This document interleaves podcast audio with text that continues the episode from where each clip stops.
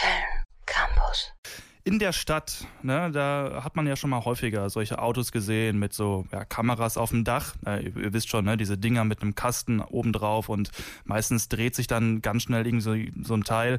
Ja, und ehe man es recht gesehen hat, äh, sind die dann auch schon irgendwie wieder weg. Ich frage mich immer, was die da eigentlich genau für Bilder aufnehmen. Äh, deswegen ist mein Köln-Campus-Kollege Max Laumann jetzt bei mir. Du weißt nämlich, was es mit den Autos auf sich hat.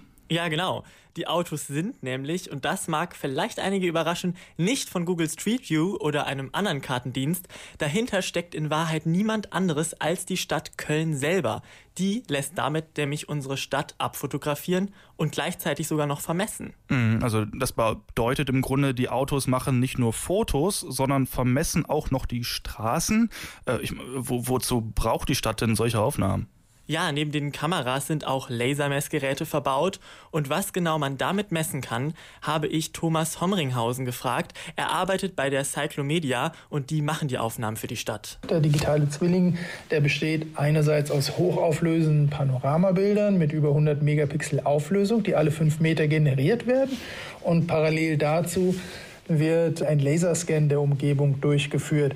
Und das führt dazu, dass man in den Panoramabildern auch zentimetergenau messen kann. Ja, und eine digitale Kopie der Stadt ist natürlich viel praktischer. Sonst müsste ja für jede Frage, wenn es irgendwelche Abstände zu messen gibt, jemand aus der Verwaltung extra rausfahren und nachmessen, ob zum Beispiel ein Verkehrsschild am richtigen Platz steht. Mhm. Äh, warum will die Stadt denn äh, so genau vermessen haben, wo die Verkehrsschilder stehen? Also ich meine, die haben sie ja selber aufgestellt. Da müssten die doch eigentlich wissen, wo die sind. Ja, das stimmt natürlich. Aber so kann man zum Beispiel schauen, ob noch alle da sind, in welchem Zustand die sind. Und manchmal wächst ja vielleicht was drüber, ein Baum, Gestrüpp oder Schilder werden schmutzig und dann kann man nicht mehr so gut erkennen, was draufsteht. Es gibt aber auch andere Bereiche, in denen die Stadt die äh, Bilder benutzen kann und das hat mir Herr Haumringhausen erklärt. Feuerwehr ist auch ein interessanter äh, Nutzer der Daten, wenn es beispielsweise um präventive Brandbekämpfung geht. Aus den Bildern heraus kann man auch die Höhen der Gebäude ableiten und feststellen, mit welchem Gerät müsste ich äh, zum Einsatzort fahren, um im Brandfall beispielsweise bestmöglich gerüstet zu sein. Ja, so ein riesiges Feuerwehrauto passt ja auch nicht durch jede Toreinfahrt und wenn man dann äh, überhaupt nicht weiß, ob das jetzt passt oder nicht, wäre blöd und deswegen kann man so vorher ausmessen, ob das Feuerwehrauto überhaupt in den Hof fahren kann. Ja, voll cool. Äh, kann ich auch selber zum Beispiel ausmessen, welcher Parkplatz der größte ist, damit ich entspannter einparken kann? Das wäre ziemlich lustig, aber die Daten sind leider stadtintern. Wir können also nicht digital durch die Stadt laufen oder einfach Sachen vermessen. Ja, ist wahrscheinlich auch so datenschutzmäßig ein bisschen besser. Äh, man könnte die Daten ja schließlich auch missbrauchen. Ja, Datenschutz ist generell immer ein Riesenthema bei solchen Sachen und die Firma von Thomas Homringhausen achtet da auch sehr streng drauf. Gesichter und Kennzeichen werden auch schon automatisch verpixelt. Da wird sehr viel auch über künstliche Intelligenz gemacht und äh, ein Großteil wird da auch äh, automatisch erkannt. Aber auch da ist die, die menschliche Qualitätskontrolle immer noch ein wichtiger Aspekt, sodass da in der Regel immer noch mal über jedes Bild auch einmal ein Mensch wenigstens drüber geschaut hat, um zu verifizieren, dass das ordentlich gemacht wurde.